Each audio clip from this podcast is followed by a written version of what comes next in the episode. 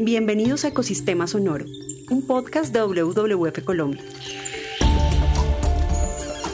Este episodio hace parte de la primera temporada de Terruño, Voces, Territorios y Paz.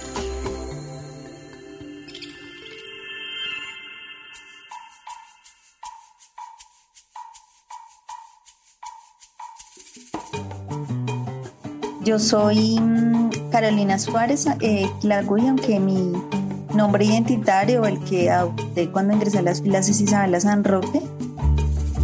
Pues nada, soy una mujer bogotana, revolucionaria, fariana, feminista y ambientalista. Como las cosas más importantes que marcan mi persona y mi ser. En este episodio de Terruño hablaremos con Isabela San Roque, excombatiente de las FARC y activista de la paz y el medio ambiente quien a través de su historia de vida nos muestra cómo la conservación de la biodiversidad y la construcción de paz están conectados.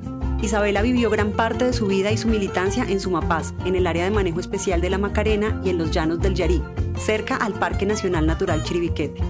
Su historia, su visión de la naturaleza y las comunidades son parte de una perspectiva particular y poco escuchada sobre este ecosistema, uno de los más biodiversos del mundo y uno de los territorios más permeados por la violencia y la disputa de tierras en la historia de Colombia.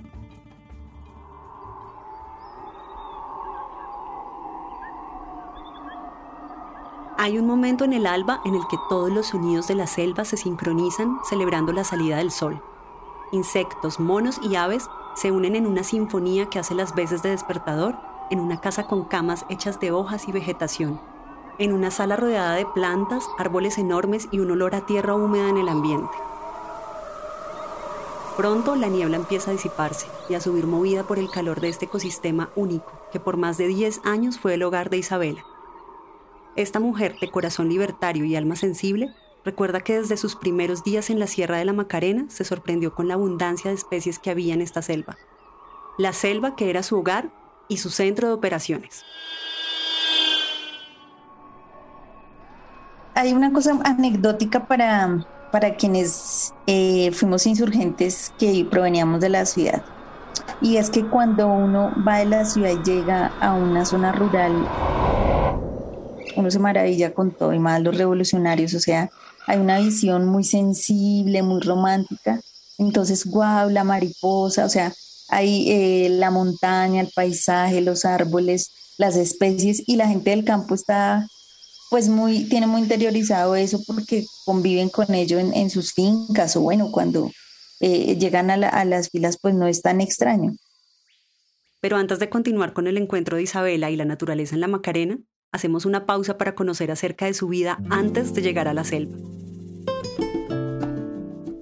Yo nací en Bogotá, en, un barrio popular de Usaquén. Soy hija de madre cabeza de hogar, de una familia, pues como de mujeres muy luchadoras que sacaron adelante sus hijos solas.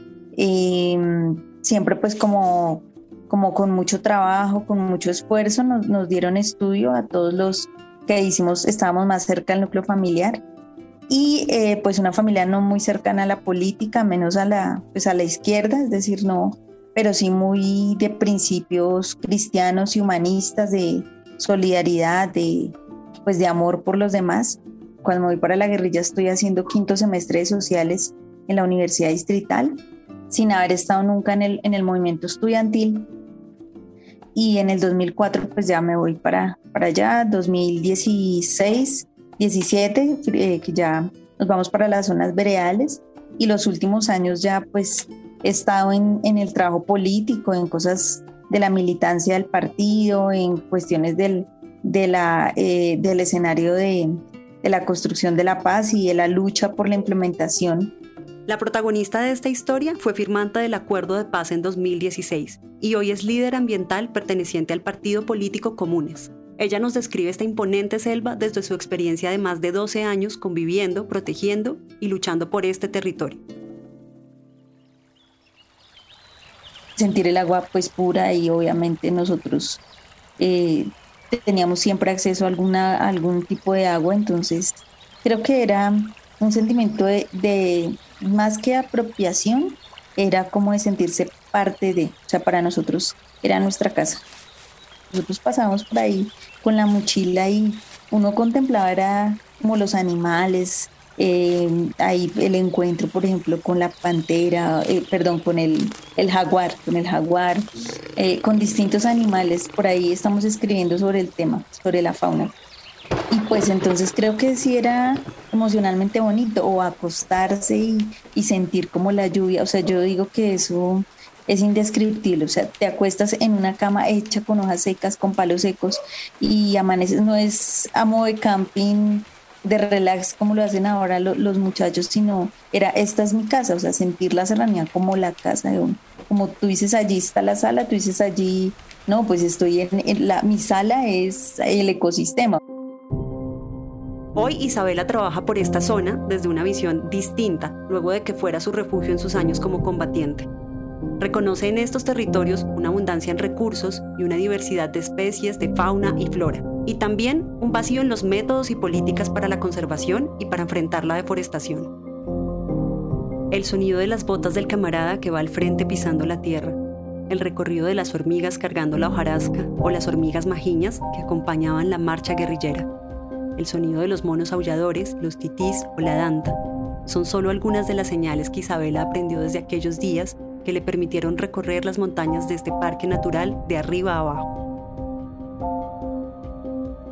Aún recuerda cada escena y se ubica geográficamente mirando el sol, las montañas a lo lejos y los cauces de las aguas que se abren paso entre la inmensidad del piedemonte andino amazónico.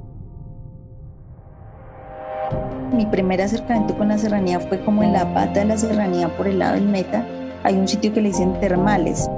Esa es como una puerta. Ahí había, cerca había una trocha por donde se entraba la serranía si no estoy mal, esa vereda, si yo no me equivoco, esa vereda se llama Manantial, no, Manantiales más acá. El sitio le decían La Negra, la verdad, en este momento no me acuerdo cómo se llamaba la vereda. En todo caso, allí había como una especie de cuevas y de termales.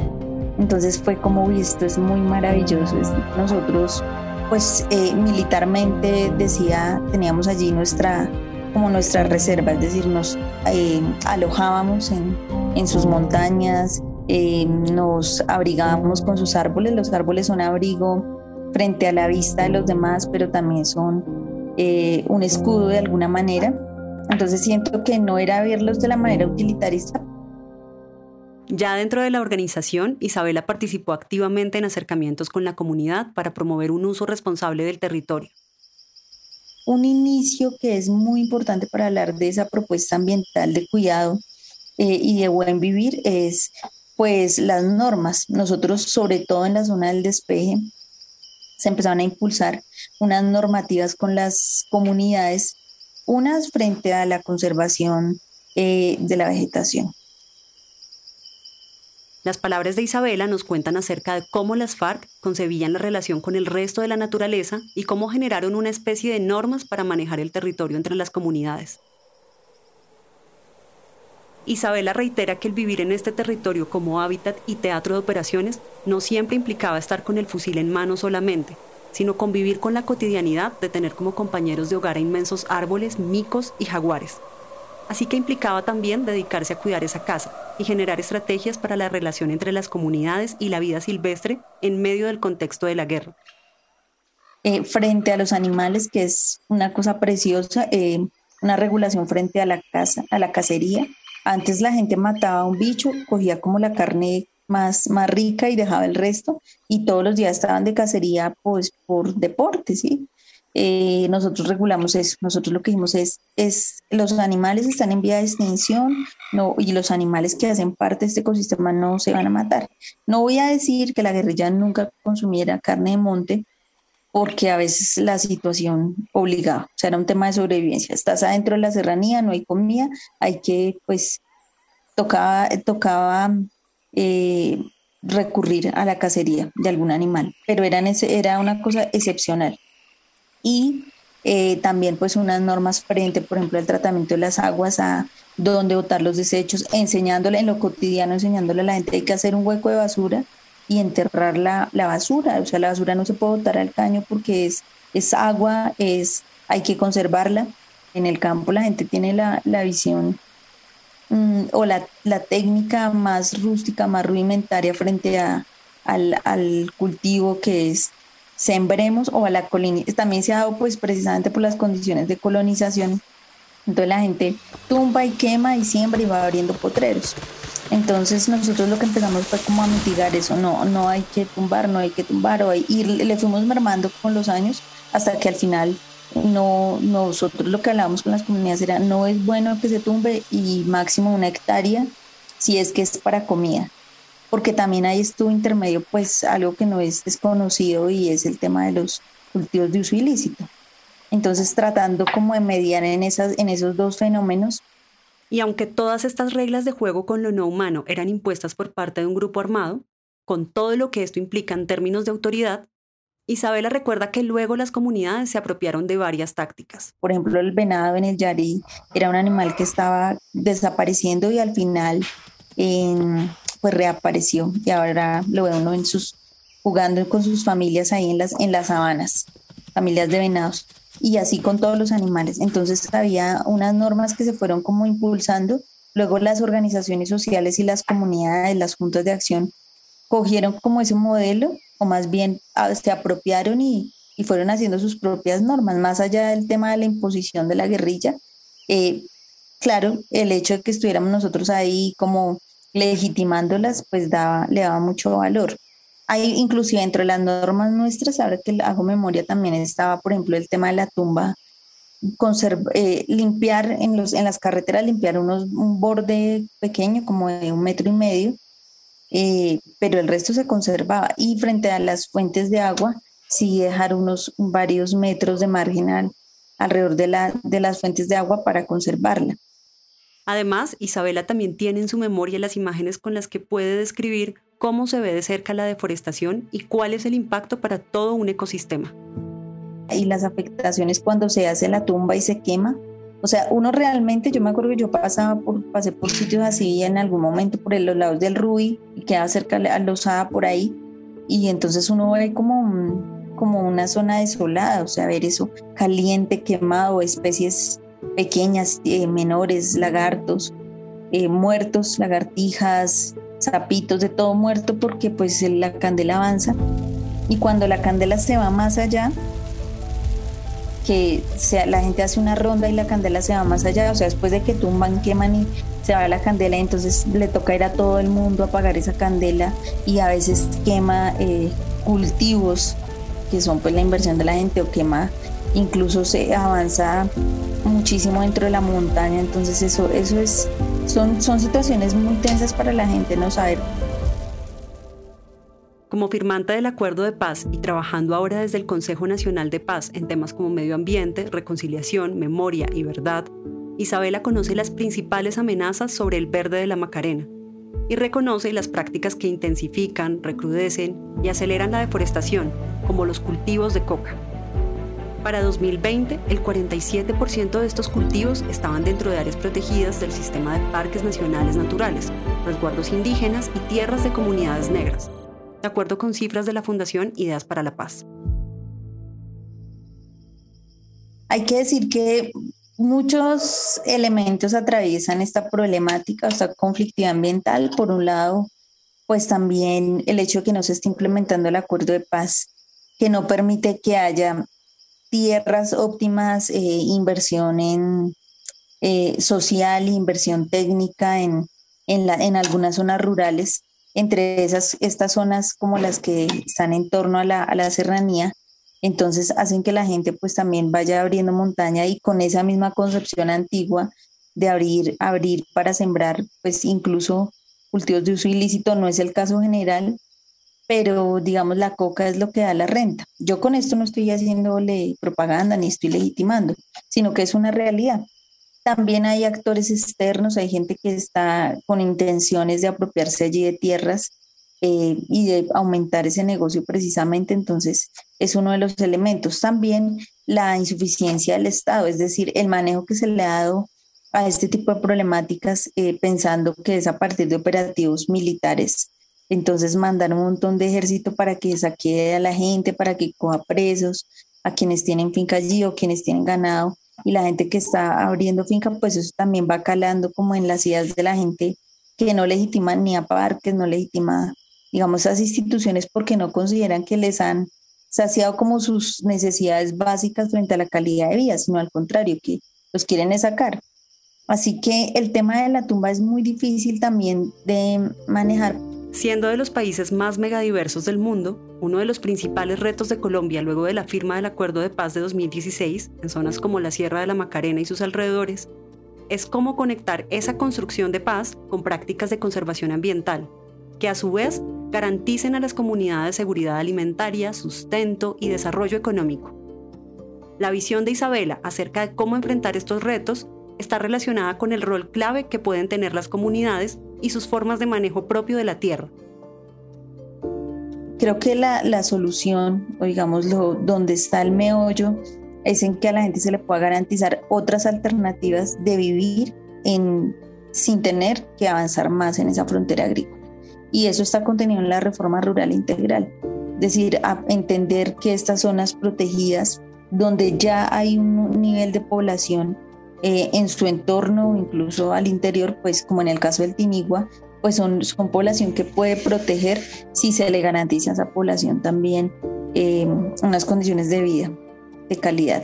Y pues por supuesto generar otras alternativas como el ecoturismo comunitario, es decir, procesos donde se pueda conocer y contemplar la belleza de la serranía, em, pero pues con el manejo de las comunidades que son quienes están allí habitando el territorio. Por ejemplo, en el caso del Yari, sé que hay un proceso muy bonito desde las comunidades eh, que, hay, que tiene como un objetivo muy grande la protección del jaguar. Y dentro de esa protección del jaguar, pues por supuesto está el tema de, de garantizar que, que no haya más tumbas, porque pues el jaguar necesita, necesita eso de la selva. Si sale a los potreros y se come las vacas es porque le falta montaña, le falta selva. Entonces creo que ha habido como una, una concientización. En el caso de otras regiones como la zona del, del Losada que colinda ahí o que es digamos también práctica de la, de la serranía, Ahí eh, sé que también hay una historia inmensamente valiosa eh, de cuidado de, los recursos naturales, de la naturaleza. Eh, sé que la gente valora eso, también por eso han tenido como un 40% de reserva de árboles en sus, en sus fincas, pero sé también que pues afecta todo lo que hemos hablado, ¿no? digamos la cultura de la ganadería, a veces no, no tener como las posibilidades, no sé si la formación y las pedagogías y demás, o más bien la formación técnica debe ser frente a la, a la ganadería pues no extensiva, a la ganadería, como se dice, a esas nuevas formas de ganadería, en este momento no me acuerdo, sostenibles. Hoy Isabela continúa su trabajo como activista y cree en la oportunidad que aún tiene el país de avanzar en la construcción de paz, una paz conectada a la conservación de la biodiversidad, donde humanos y el resto de naturaleza convivamos de manera más armoniosa. Entonces creo que no es fácil, pero sí creo que haber firmado el acuerdo nos brinda a nosotros, pues, un, o nos dio a nosotros eh, una valentía muy grande y el compromiso, pues, de cumplir, digamos, lo que se pactó y seguir en los espacios territoriales luchándola y peleándonos, pues, que se cumpla lo que está allí, que es no solamente el acceso a la tierra, sino las garantías de vida digna de las garantías de buen vivir, las garantías de protegernos y de poder como pensarnos de verdad la soberanía alimentaria y las condiciones pues óptimas y con calidad de vida para todos, no solamente para nuestra especie, sino para en general para la biodiversidad. Aunque cada uno de nosotros tiene un papel diferente en el trabajo por la conservación, historias como las de Isabela nos inspiran e impulsan en un camino conjunto en el que escuchar las voces de las personas que conviven con tesoros naturales es fundamental en la construcción de la paz y el cuidado de nuestro terruño.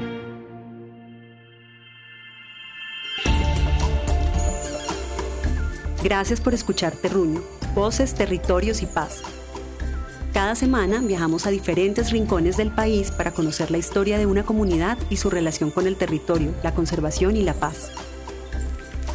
Terruño, Voces, Territorios y Paz hace parte de Ecosistema Sonoro, un podcast de WWF Colombia. Este episodio fue realizado gracias al proyecto Áreas Protegidas y Paz, apoyado por the International Climate Initiative of the Federal Ministry for the Environment, Nature Conservation, Building and Nuclear Safety. La entrevista fue hecha por Verónica Telles, el guion por Andrés Gómez, María Cuestas, Verónica Telles y Estefanía Ortiz. La producción, edición y línea gráfica estuvo a cargo de Go Team Media. Nos encuentran en redes sociales y Spotify como arroba WWF Colombia. Soy Verónica Telles. Gracias por escuchar.